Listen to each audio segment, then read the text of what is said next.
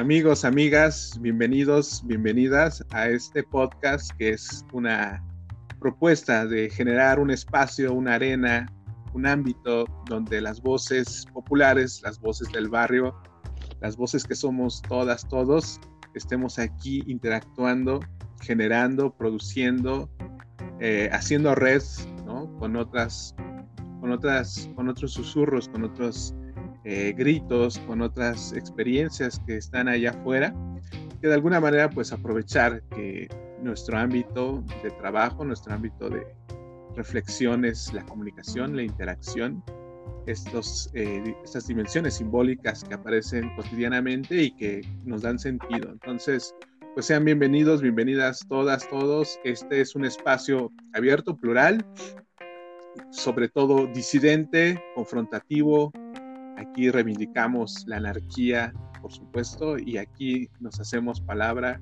juntos, juntas. Así que sean todos, todos bienvenidos. Pues de este lado eh, los saluda Enrique Herrera, o me pueden llamar Ike. También en otros ámbitos me conocen como Lobo. Y este espacio, pues es un espacio también para reflexionar, para compartir nuestras experiencias cotidianas, estas experiencias que tenemos en el barrio, en la calle, eh, en la familia, en el transporte público y que seguramente todos ustedes que nos escuchan eh, en algún momento han vivido alguna situación pues interesante para poder reflexionar. Y este espacio es para todos ustedes, para todas y todos ustedes, eh, donde podamos hablar, donde podamos ser otros y, ¿por qué no?, reinventarnos a partir de la palabra. Así que, más que bienvenidos a este podcast emergente, como bien lo dijo Fabián. Así que más que invitados al barrio, a sumarse al barrio y a hacer con el barrio.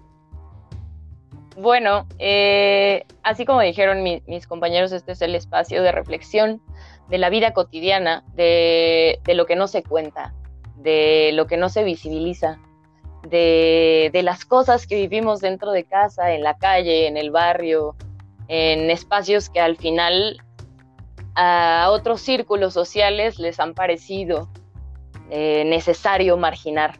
Pues no significa que somos la voz de, los que no, de los que no pueden decir cosas, no significa que nosotros vamos a ser ese espacio salvador, sino que somos un espacio justo de reflexión, donde pues sí comentamos y sí discutimos de estos temas, pero también existe esto, justo, ese pensamiento reflexivo, ¿no? que pasar, a pesar de que amamos y estamos orgullosos del lugar en donde nos encontramos, de la calle y la gente donde hemos vivido, también es bueno de pronto reflexionarlo, analizarlo, irse a algo más profundo. Y tampoco es necesario tener conocimientos eh, profesionales o muy académicos para poder tener una discusión súper rica eh, súper sana y divertida también, ¿no? En donde vamos a aprender, vamos a escuchar y vamos a conocer, por supuesto, a muchos de estos grupos y personas que tienen que decirnos y que aportarnos cosas y esperamos que este sea más bien ese espacio en donde todos podamos expresarnos más que simplemente decir ellos hablan por nosotros, ¿no? Entonces, pues bienvenidos yo estoy muy contenta de, esta, de este primer programa con mis amigos Enrique y Fabián, mis compañeros y mentores también. Y pues nada, creo que es momento de empezar. Eh, acá eructando guayabazos, mi nombre es Fabián Bonilla, aunque he tenido miles, cientos eh, de miles de apodos, ¿no? Entonces me pueden decir Caviño, Buzo, Willis, Oso, Patán, eh, a mí me gusta mucho, siempre, bueno, he dicho que lo menos propio es el nombre propio que tenemos, ¿no? Entonces, sí, jugar con los sobrenombres sería genial. Y de hecho, pues creo que todos aquí tenemos sobrenombres, ¿no?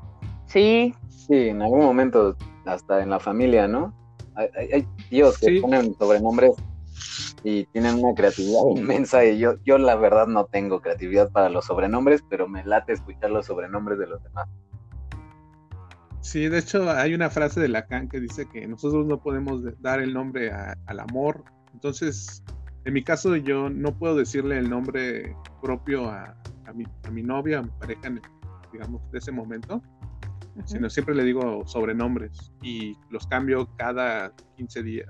O sea, de que, de que bebé, nena, linda, flor. Pero sí, preciosa. Por ejemplo, eh, mi novia en ese momento se llama Flor, pero yo le digo Pocho, Pochito, Pochán, Pocho.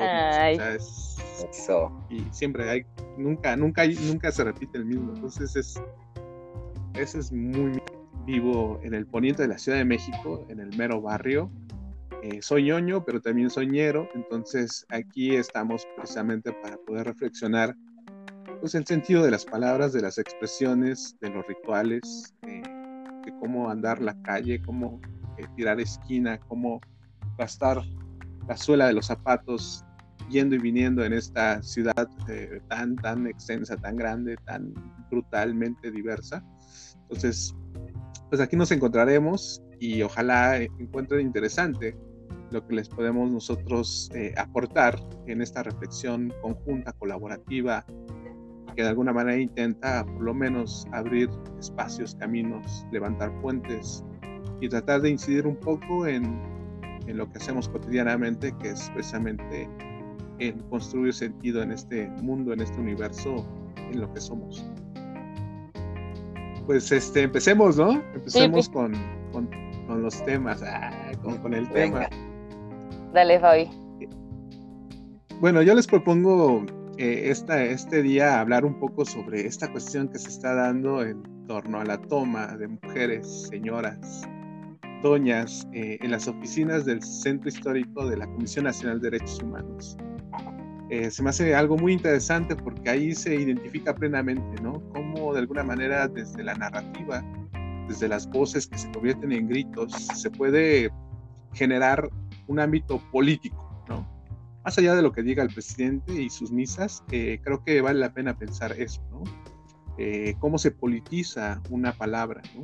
Una palabra que ha sido por muchos años silenciada, callada, y que de alguna manera encuentra una posibilidad para poder eh, tener un lugar precisamente en la toma de unas instalaciones de algo tan significativo como son los derechos humanos por un lado, pero al mismo tiempo tan eh, evidente que de alguna manera estos derechos humanos transitan por un ámbito burocrático antes que por un ámbito de, eh, digamos, de justicia. Entonces, a mí se me hace muy interesante poder pensar eh, cómo emergen estas voces, pero también cómo hay una, un planteamiento, una acción directa en cuanto a lo que hicieron, ¿no? De sacar estos productos gourmet de los, de los refrigeradores de, de las oficinas, ¿no? Uno tendría que preguntarse si tendría que haber refrigeradores y uno y dos si tendría que tener todo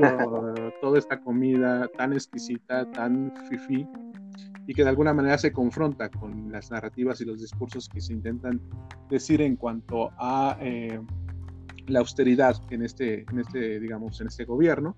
Y por otro lado, pues las pintas, ¿no? De estos cuadros, de estas obras, eh, no sé si llamarle artísticas, pero ahora sí se convierten en arte precisamente porque generan una estética y la estética es precisamente la experiencia. Creo que eh, más que enojarse, el pintor tendría que estar agradecido porque miles, millones, ahora sabemos su nombre, o al menos sabemos que alguien pintó esos cuadros. Exacto. Representando figuras eh, que son los padres de la patria, ¿no? Y que precisamente por eso también es muy significativo que estas mujeres hicieran esa intervención, apelando o transgrediendo precisamente esa idea de, la paternidad, esa idea del Estado, esa idea del poder, ¿no?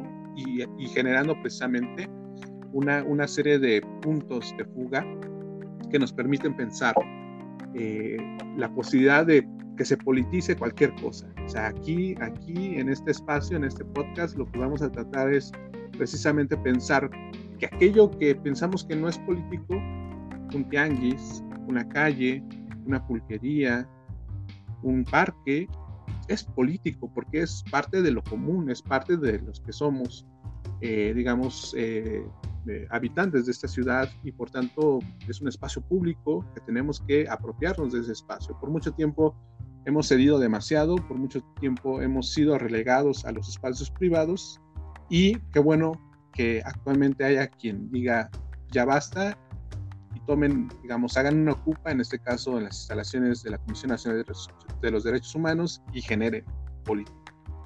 Sí, y que y es súper necesario esto que estás diciendo, que nos quitemos de la mente la idea de que lo político implica tener un traje, ¿no? Y corbata, y que sea gente solo que se mete a esas cámaras a discutir temas de los que están arriba y tal, ¿no? O sea que por supuesto también eso es político, pero como dice Fabián, justo todo lo que envuelve a la sociedad, todas las interacciones, todos los espacios en donde hay esas interacciones entre gente, todo eso es político, ¿no?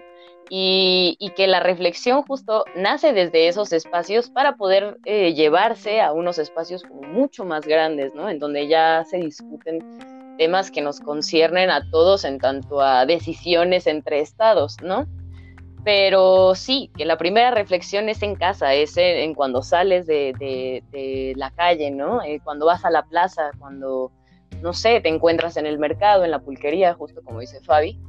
Eso es es, algo muy importante, ¿no? Que dimensionemos que estos pequeños espacios pues también conllevan esa, esa plática, esa reflexión.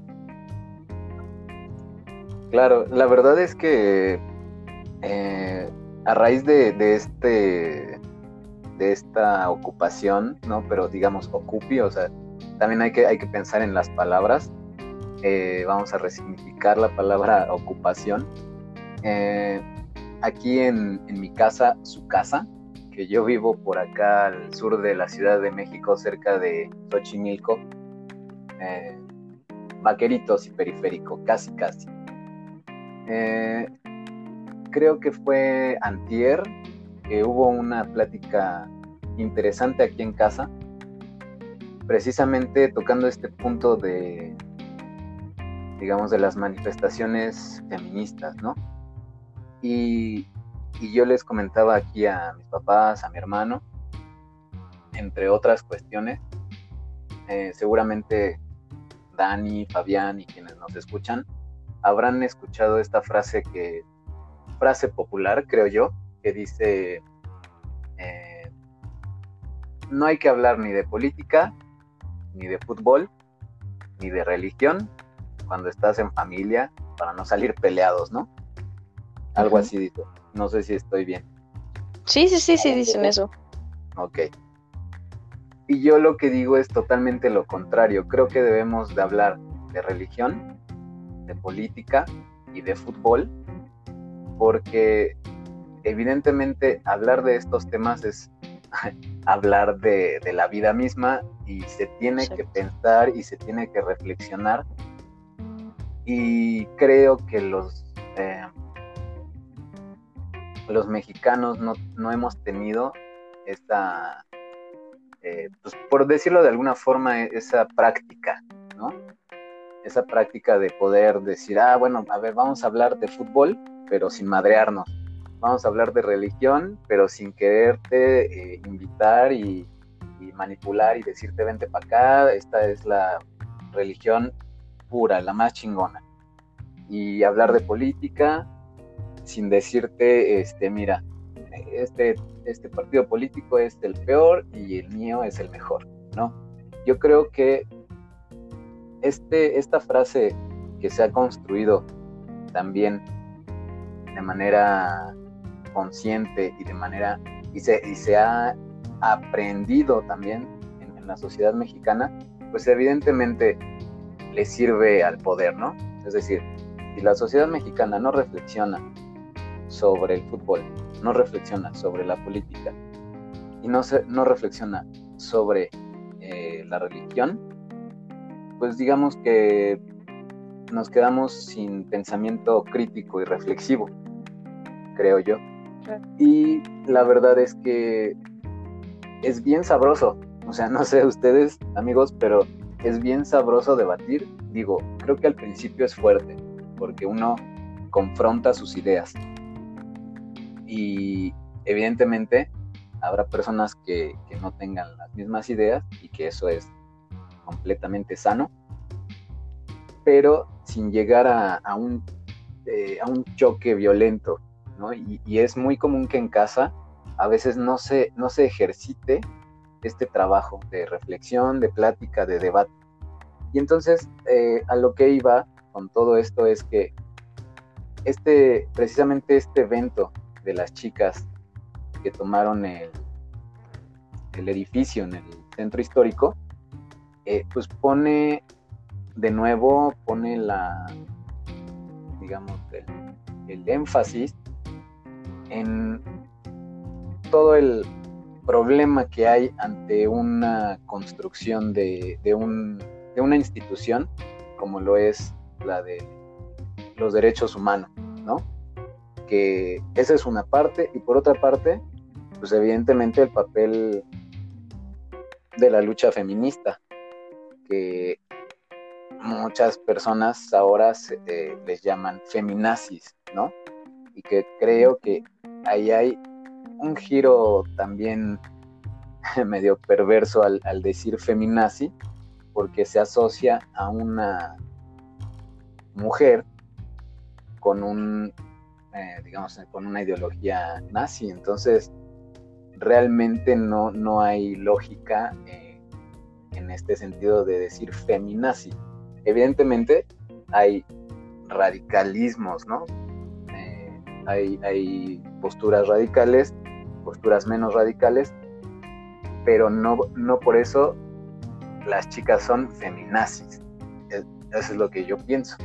Y entonces creo que eh, llevar, a, llevar a cabo esta, estas pláticas, estas reflexiones en casa, son bien interesantes porque también confrontas a tu propia familia, ¿no? Y, ves cuál es la postura de tu mamá, cuál es la postura de tu papá, la postura de tu hermano, hermana. Y, es sabroso, es sabroso discutirlo incluso en el desayuno. Así que eh, esto salió por, por, esta cuestión, ¿no? La necesidad de, de reflexionar si yo les puedo recomendar algo, es debatir, reflexionar, pensar, este, y si pueden hacerlo desayunando, pues, mucho mejor. Sí, el debate es como la barbacoa. Se festeja, creo que más si le pones salsita. Entonces, este, un buen ejercicio de comer en familia, en familia una barbacoa con harta salsa. Claro. Siempre se agradece. Y sí, de hecho, lo, que menciona Quique es, es, muy interesante porque al final estamos dentro de un ámbito que nos dice qué tenemos que hablar y qué no tenemos que hablar, ¿no? Hay una especie de, disposición que nos lleva a ciertos temas, a ciertos ámbitos, ¿no? Eh, yo como soy ya un chaburruco consumado, les puedo decir que igual en la facultad cuando entré, eh, llegamos a estudiar esto que se llama comunicación, pues hablaba, ¿no? Sobre aquello que, de lo cual no se podría hablar. O criticar o cuestionar, que era básicamente pues, la figura del presidente, la figura de la Virgen de Guadalupe, que eran precisamente estos, estos referentes eh, inmaculados, ¿no? Que digamos la, el populacho o la voz eh, vulgar no podía ni siquiera, ajá, la vulgaridad, no podía ni siquiera eh, eh, tener en su boca eh, estos términos, sobre todo en cuestiones, como les decía, de, crítica, ¿no? Quizás sí para poder, pues, continuar la ritualidad de, de mantener precisamente el poder intacto.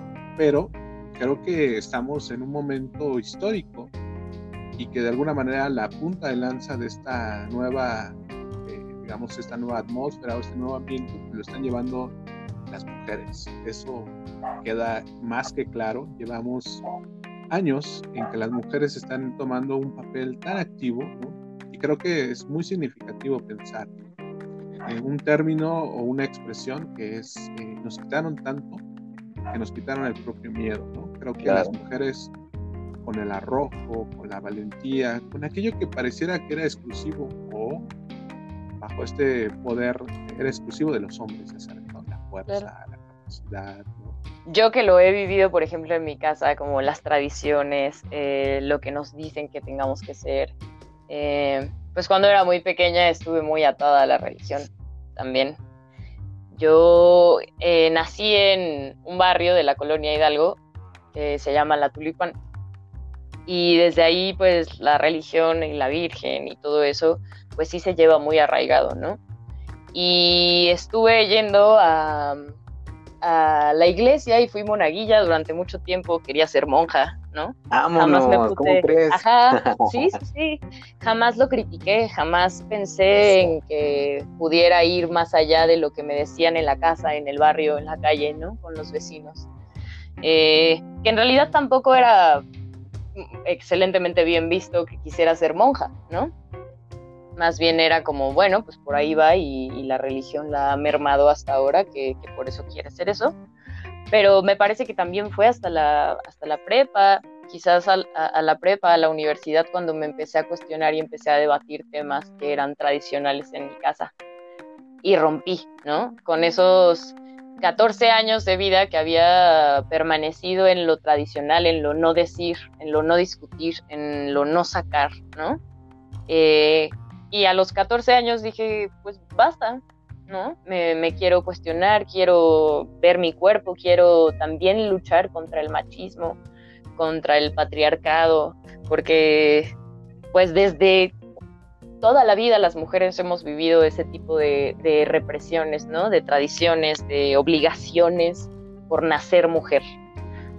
Y hasta ese momento de la reflexión fue cuando me animé y de alguna forma empecé a conocer otro tipo de espacios en donde ya podía yo decir literalmente qué es lo que pensaba o, lo, que yo creía que iba, ¿no? A tal. Y pues esto también va en torno a las feministas, ¿no? Que como bien dice Quique, se les ha llamado de manera despectiva feminazis. Y hay muchos hombres y mujeres también que justifican el usar esta palabra eh, con que ya está aprobado por la RAE, ¿no? Eso es mentira. La RAE no. Ah, ¿En serio ya está? No. No, no, no. Digo, no sería raro, ¿no? Sí, dicen que, dicen que está aprobado por la RAE, pero en realidad fue porque la RAE en un tweet, o sea, la página oficial de la RAE eh, publicó un tweet que decía el significado de la palabra feminazi, más o menos en contexto a lo que estaba sucediendo, ¿no? Entonces ellos mismos decían que feminazi era una chica con eh, pensamientos radicales sobre el feminismo, igual y lo dijeron un poco más grosero, debo de ser sincera, pero ahora por lo que quiero decir, palabras más, palabras menos era eso. Y no, eso no significa que la RAE lo haya aprobado, es un término despectivo, insisto, para referirse a las mujeres feministas que eh, actúan o hacen algo porque es más, puedes decir que eres feminista sin hacer nada o sin pararte o sin golpear algo y ya te dicen feminazi, ¿no? Solamente por aceptar, eh, decir, eh, pues sí, en voz alta que eres feminista y que luchas por, tus derechos, ¿no? Entonces, respecto a este tema que está sucediendo en la sede de derechos humanos en la, en la Ciudad de México, de las familias y de las mujeres desaparecidas, asesinadas, ¿no? En este estado, pues sí, feminicida, ¿no? Y, y, pues que al final el decir que es sospechoso, el menospreciar la lucha, el, denigrar, el, ¿saben?, reprimir todas estas, este, pues, emergencias que salen para, para luchar por esta situación, pues lo único que hace es que la gente siga pensando en sus casas y reproduciendo que están locas, ¿no? Que en realidad no tienen nada eh, concreto para exigir, para decir.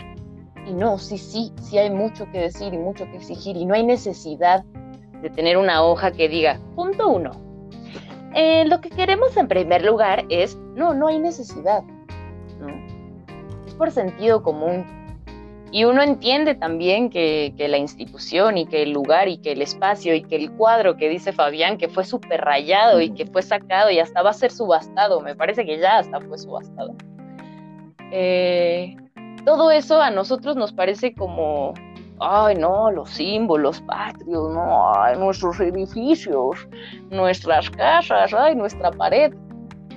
Sí, pues, pero va mucho más profundo que eso. Estamos luchando porque exigimos lo que merecemos como personas, no como paredes, no como camas, no como cuadros. Al final son cosas materiales y creo que de eso viene la discusión, ¿no? Que no nos quedemos en una cuestión cerrada con lo que nos han dicho y nos han metido hasta el tuétano, que es la tradición de nuestros valores, de nuestros espacios, de nuestras paredes, de nuestros monumentos.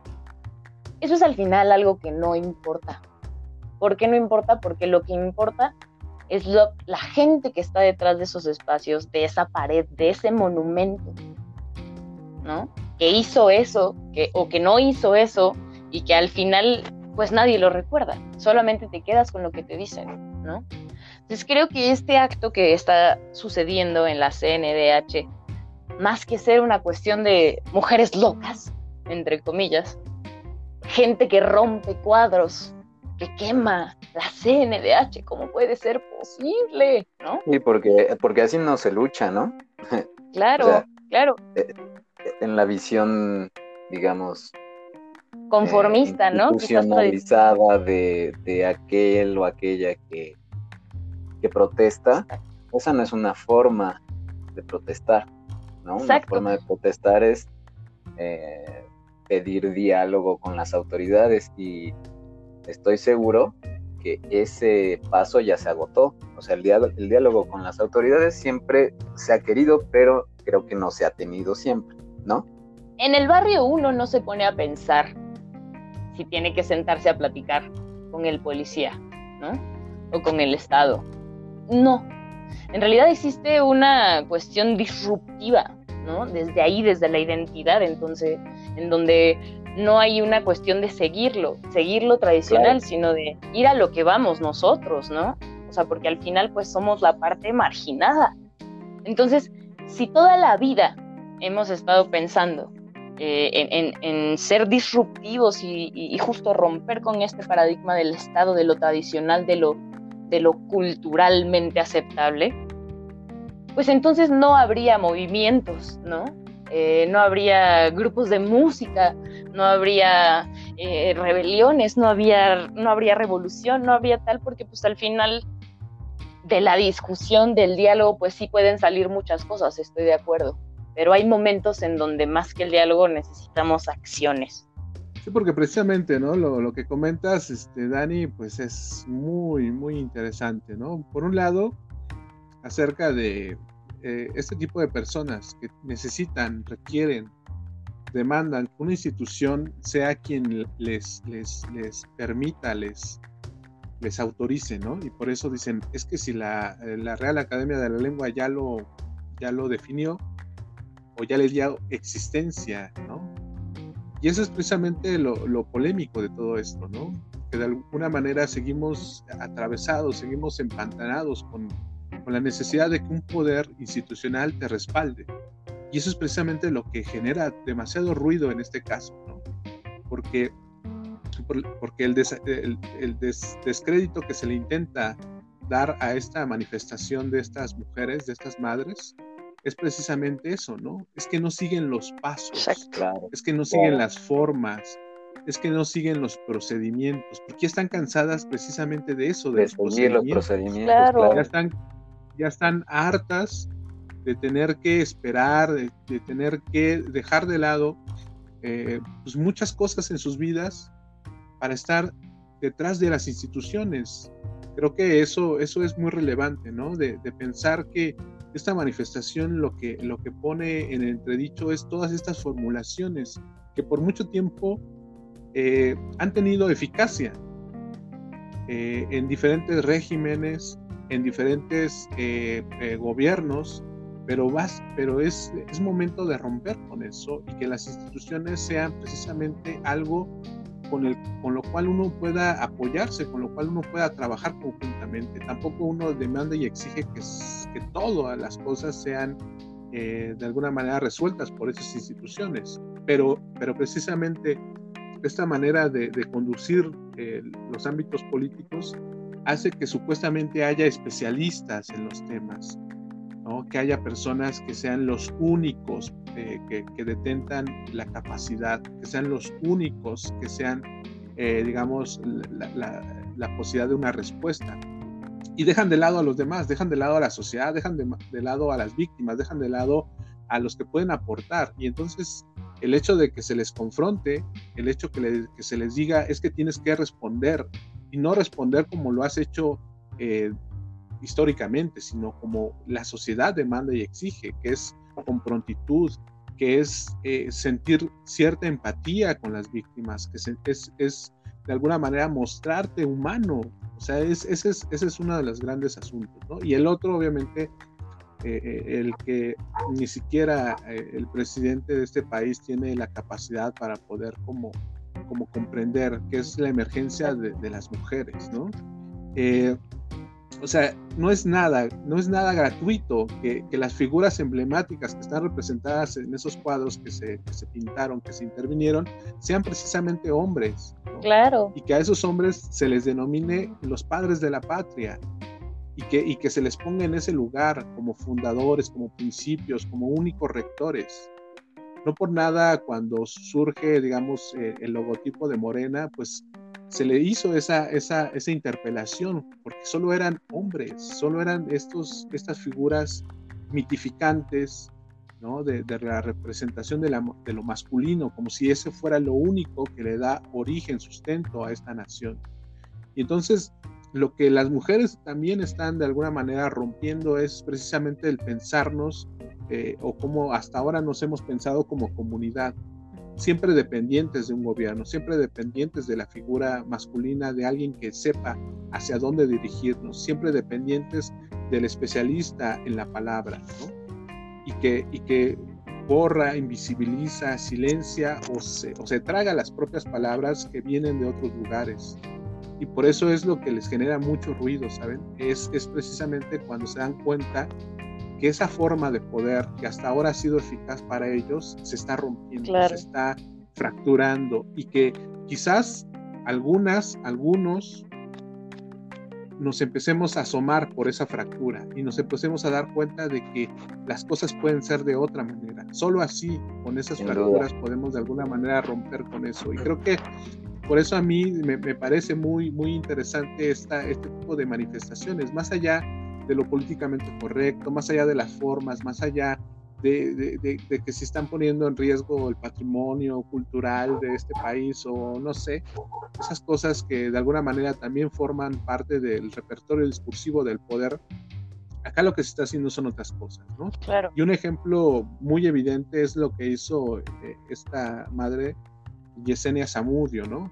Que aventó una silla desde un segundo piso del edificio, ¿no? Y las personas que estaban ah, en la calle gritaron, ¿no? Porque se sintieron impactadas porque un mueble se haya destruido de esa manera. Y ella replicó y dijo, es lo mismo que le hicieron a mi hija, nada más que desde un quinto piso. Claro. Fue asesinada arrojándola desde un quinto piso. ¿Y cómo, y cómo en ese momento no hubo un claro, y es que parece... en ese momento no hubo algo de respuesta por parte de la sociedad? Es, es, a mí eso me parece tan político, tan fuerte, Que, que, no, no cualquiera puede de alguna manera traducirlo de esa manera, ¿no? Nos puede generar eh, exaltación, nos puede generar eh, nos, encono, nos puede generar muchas cosas. Y es precisamente esa es la política la sensación de que tenemos un cuerpo, que tenemos emociones, que tenemos afectos. Por mucho tiempo hemos sido adormecidos, hemos sido, pues de alguna manera, por muchas prácticas, por muchas ritualidades, por muchas formas, hemos sido dormidos y hasta ahora estamos, eh, y, y, y, por eso aplaudo y por eso me emociona y por eso eh, de alguna manera reivindico este tipo de situaciones porque nos están dando eh, elementos para despertar, simplemente para eso. Sí, creo que estiran la liga, ¿no? Son formas donde, como bien lo dijiste, Fabián, rompiendo poco a poco algunas, algunas situaciones, alguna, ¿cómo decirlo? Eh, como el, el, cimiento, ¿no? De, de la sociedad, del sistema en el que vivimos. Porque además creo yo que es un problema de percepción incluso, ¿no? O sea, al final eh, este, esta toma de, del edificio de la Comisión Nacional de los Derechos Humanos, evidentemente es un, es un síntoma de que algo está pasando y algo no está funcionando en, el, digamos, en la procuración de justicia, ¿no? Y, tan, tan así que esa es una parte y por otra parte es lo, lo difícil que, que, nos cuesta como sociedad entender este tipo de acto, ¿no? Porque como bien lo dijiste, o sea, si, si las personas que vieron esa silla volar desde un tercer piso eh, al, al, suelo, seguramente se impactaron, pero al parecer nos impactamos más de ver un mueble, un edificio rayado, un símbolo patrio rayado, nos impactamos más ante eso como sociedad que, realmente la violencia y pues, los asesinatos que hay día con día, y que muchos de nosotros, eh, en las colonias en las que vivimos, estoy seguro que o hemos sido testigos, o hemos escuchado, o hemos visto eh, e, este problema de la violencia, ¿no? Y violencia en general para hombres, mujeres, niños, niñas, gays, para todo tipo de personas, ¿no? Pero creo que, que sí, este, este tipo de, de manifestaciones lo que hacen es realmente poner un foco rojo y decir, hey, algo está pasando aquí, ¿no? Claro. Realmente véanos y vamos a seguir así porque esto, esta ola de violencia sigue. Bien dijiste, la lucha feminista no solo es una lucha por y para las mujeres. La lucha feminista, para como, como yo lo entiendo, también es una lucha para la vida y por la vida, sea de quien sea. Claro. Sí, y, fíjense que no está tan alejado de lo que hemos vivido en, insisto, en la casa, en el barrio, ¿no? Desde los grupos de música, ¿no? O sea, un montón de chicas que se han unido a, movimientos disruptivos de libertad de expresión, ¿no? Eh, pues ellas también se han visto envueltas en ese tipo de cosas. Estoy pensando ahorita, por ejemplo, en las chicas punk, ¿no? Que justo eran chicas que estaban dentro del movimiento punk, ¿no? De la música, del desmadre, de, de los fanzines, de la expresión, de, pues sí, de hacer llegar el mensaje de que no, o sea, de que no estamos de acuerdo con lo que nos imponen, ¿no? Y había muchas chicas dentro de ese, de ese espacio, de esa música, de, o sea, de todo eso, ¿no? Y ellas mismas seguían viviendo la violencia dentro de sus casas, se reproducía muchísimo el, aspecto de, pues sí, justo, pues madrear, ¿no? Desmadrar todo lo que existe, tal, pues sí, humillar eh, a la mujer también, ¿no? Tal, tal, tal. Y ellas al estar dentro de estos espacios también, pues construían sus propias cosas en contra de eso también, ¿no? O sea, no solo estoy en contra del Estado, no solo estoy en contra de lo culturalmente aceptable, sino que también estoy en contra de tus pinches prácticas, aunque seamos punks los dos, ¿no? Entonces, de ahí que surgieran un montón de, o sea, surgieron grupos también que al principio igual y no se sentían feministas, porque pues este concepto del del feminismo en realidad es eh, pues muy pronto, o sea, es, muy reciente el concepto en tanto a lo popular, ¿no? O sea, que nos llegara a todos el concepto, pues fue algo relativamente reciente, ¿no? No todos conocíamos el feminismo, no todas conocíamos el feminismo, no todes conocíamos el feminismo. Y pues ellas también desde esa trinchera luchaban por estos espacios a pesar de que reprodujeran ciertas, este, música, ¿no? Vestimentas, etcétera, como, como sus mismos, entre comillas, quizás el novio, el papá, que eran punks también y, lo reproducían, ¿no? Y había canciones, etcétera, y que al final pues eran chavas de barrio, ¿no? Y, pues también expresaban ese sentimiento en contra del machismo, en contra del aborto, tal, ¿no?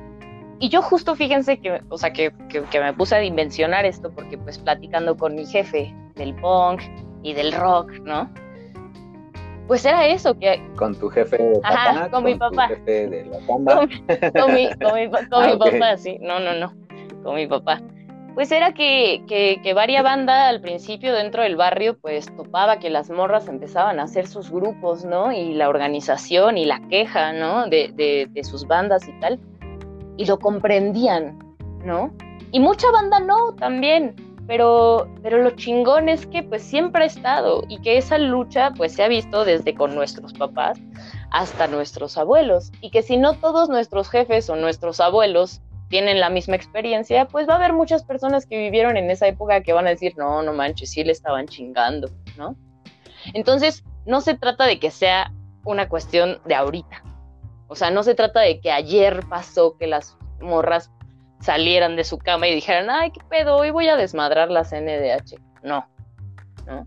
Es una lucha que ha habido desde pinches un montón de años, ¿no? Y que igual y no se ha visto literalmente como feminismo, pero que se ha sabido expresar como tal por lo que exige, ¿no? Las, las bandas de música, insisto, las bandas de música, eh, los movimientos emergentes, las conversaciones, las chicas que al final se mueven en comunas únicamente para chicas por toda la violencia que han vivido en el barrio. Y que recordemos que la mayoría de las mujeres en México que, que han sido asesinadas son de zonas justo en donde nos han segregado, ¿no? Son zonas de la periferia, son zonas marginadas, ¿no? La mayoría de las mujeres que son asesinadas en México vienen de esas colonias. Entonces, son nuestras niñas, nuestras madres, del mismo barrio, de la calle, de la plaza, de donde estamos viviendo, las que están muriendo.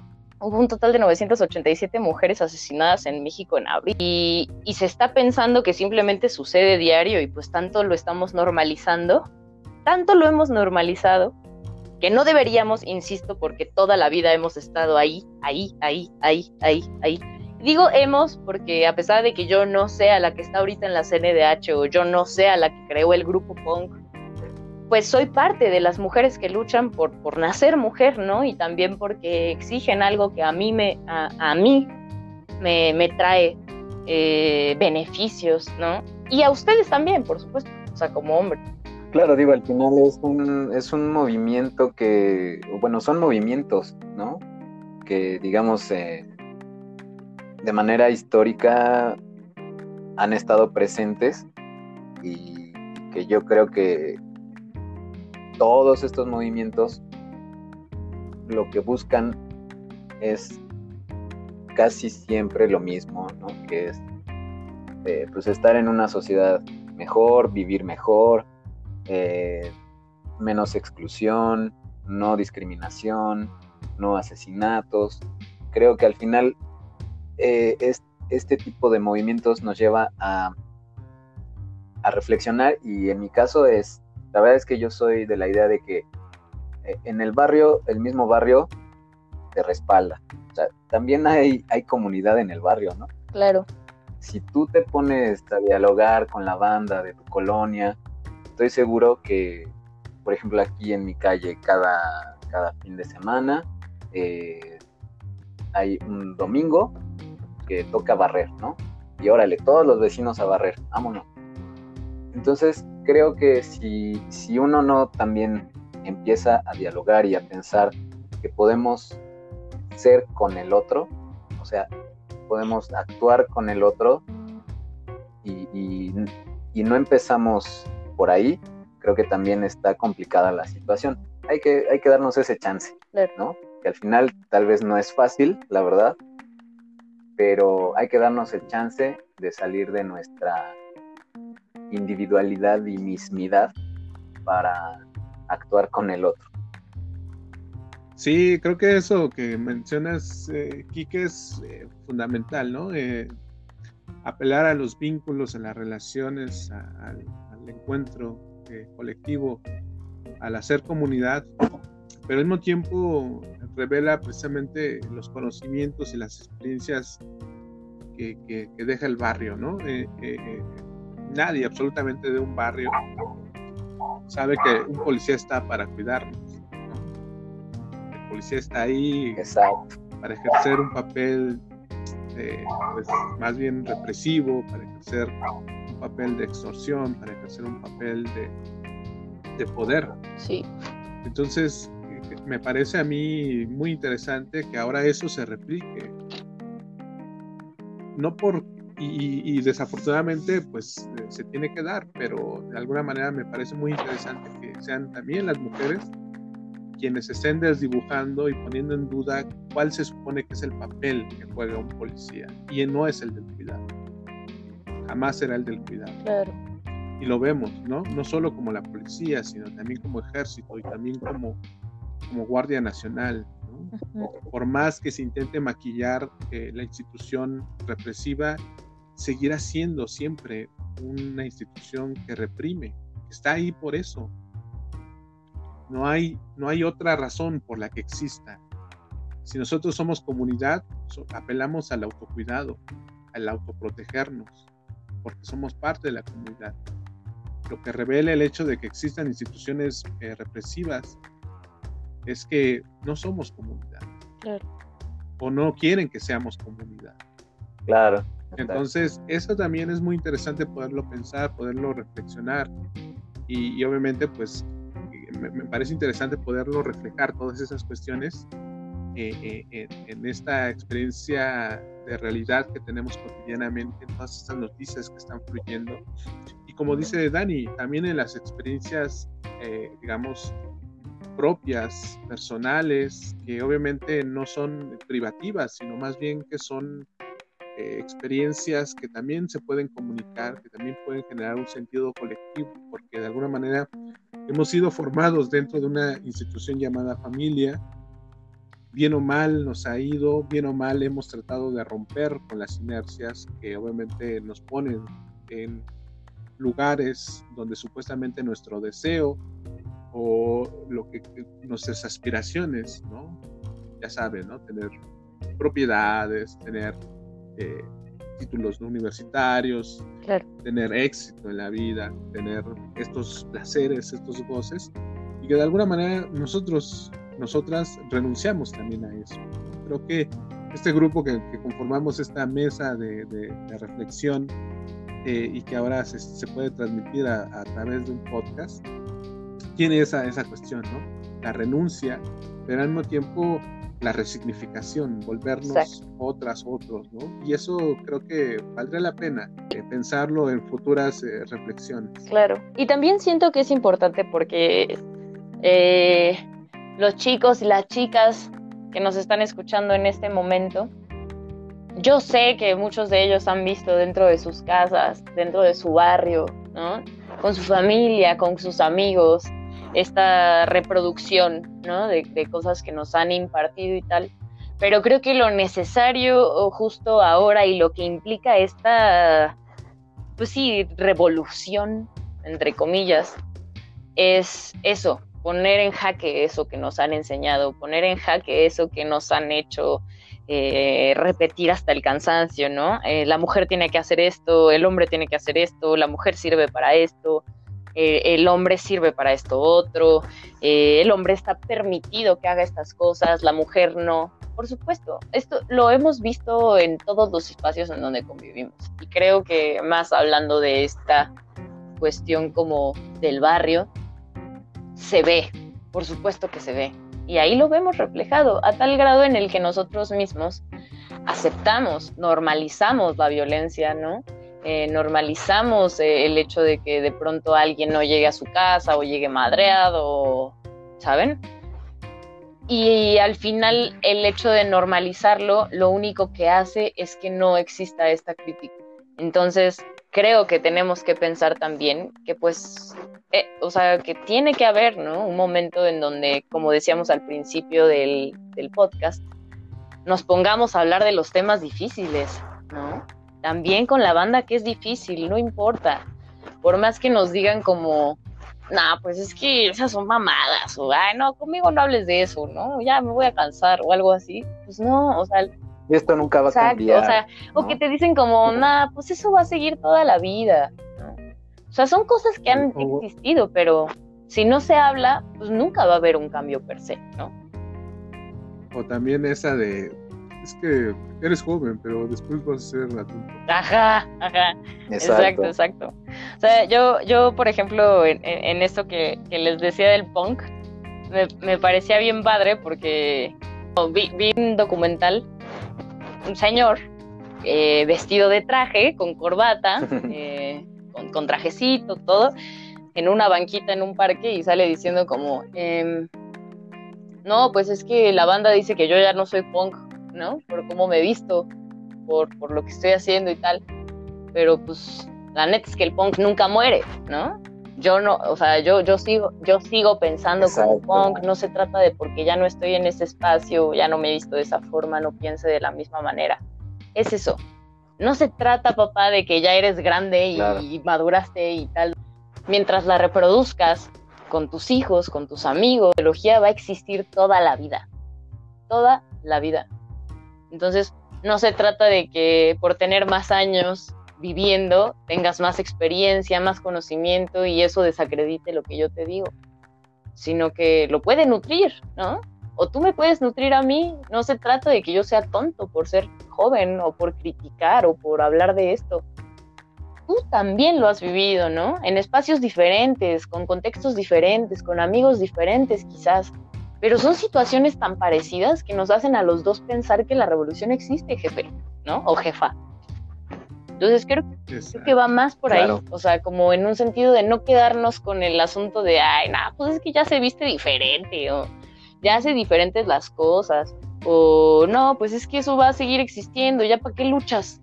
¿Cómo que para qué luchas, no? O sea, pues viene, viene desde ese fondo de si, si tú de joven luchaste y ahorita no estás luchando porque N o Y razón, no importa, no importa, mientras lo estés pensando y lo reproduzcas y conversemos y me platiques cómo tú lo viviste y yo te platico lo que yo pienso ahora, ahí viene la reflexión y ahí viene el cambio, sin dejarnos de lado, ¿no? Porque pues al final pues ellos también fueron jóvenes. Claro, pues vamos, vamos, vamos cerrando. Sí, sí. Entonces, eh, pues aquí estamos, ¿no? Eh, tratando precisamente de retomar estos temas que ya Dani lo, mencionaba, esto que parece invisible o inaudible, pero que de alguna manera está ahí, simplemente hay que eh, abrir los ojos, hay que limpiarnos los oídos, hay que de alguna manera romper con muchos cercos, pero está ahí, es una voz que nos dice muchas cosas, que nos interpela, que sobre todo pues nos, nos invita también a cada uno de nosotros a hacer nuestro propio cambio, nuestra propia revolución, nuestra propia transformación.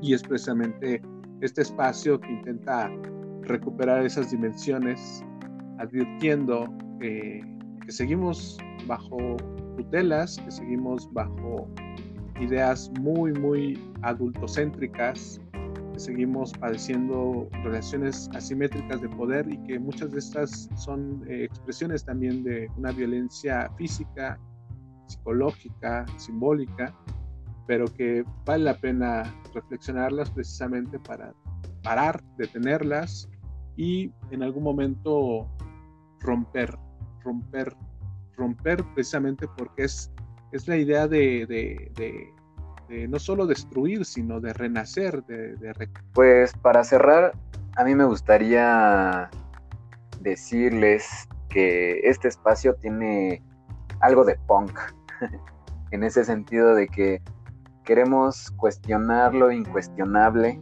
queremos eh, generar colectividad, queremos invitar a la reflexión y a la crítica y sobre todo a que no seamos ajenos a nuestra cotidianidad, que reflexionemos en cada espacio en el que nos, movemos y nos movamos, porque ahí, ahí hay siempre un, lugar, eh, dirían por ahí, hay un lugar de poder, ¿no? En la familia, en el amor, en todos lados el, el poder está presente, que evidentemente podemos vislumbrar y, podemos cambiar estas, estas relaciones. Evidentemente para ser una persona mejor y un país mejor, ¿por qué no? Y un barrio mejor. Así que más que invitados a escucharnos y esperemos les haya gustado este primer episodio. pues este primer episodio lo que representó para nosotros y esperamos que para ustedes eh, que, lo, que nos están escuchando tal, es este primer acercamiento a, a lo que está sucediendo, ¿no? El, el, tema de la CNDH pues es algo que ahorita está en boca de todos y por eso lo tratamos de sacar ahora, pero recordemos que no es una cuestión de quedarnos como en estos espacios tradicionales o de los que nos hablan o los que leemos en las noticias, sino que esto que vemos en el espacio grande, entre comillas, lo vivimos en casa, ¿no? Y como bien dice Quique, pues para hacer un mejor barrio, para hacer una mejor plaza, para hacer eh, una comunidad más unida y tal, tienen que exigir, existir estos momentos de, de diálogo, ¿no? Y, pues esperamos que este sea un lugar rico, cómodo, ¿no? Eh, justo en el momento del desayuno, en donde nos podamos echar un café escuchando el molcajete atómico. Pues eso, que en este molcajete pues queremos vertir un montón de cosas y hacer explosión, ¿no? Con, con las reflexiones y las cosas que, que digamos desde aquí, desde casa, desde el barrio, desde la calle y para todo el mundo, ¿no? Porque de acá nacimos y para allá nos vamos y de allá vamos a salir y vamos a decir un montón de cosas y, expresar lo que sabemos, lo que conocemos y lo que queremos, sin necesidad de quedarnos con lo tradicional, insisto, que al final pues pues siempre hemos tratado de salir de eso, ¿no? Siempre hemos tratado de salir de lo, de lo popular, ¿no? De lo común, de lo tradicional, de lo básico, ¿no? Ah, e, ese es el espacio en donde queremos reproducir esas cosas. Esperemos que les haya gustado muchísimo. Y pues nada, no olviden seguirnos, comentarnos y también pues sugerirnos algunas cosas si es posible. Pero gracias por estar con nosotros y pues hasta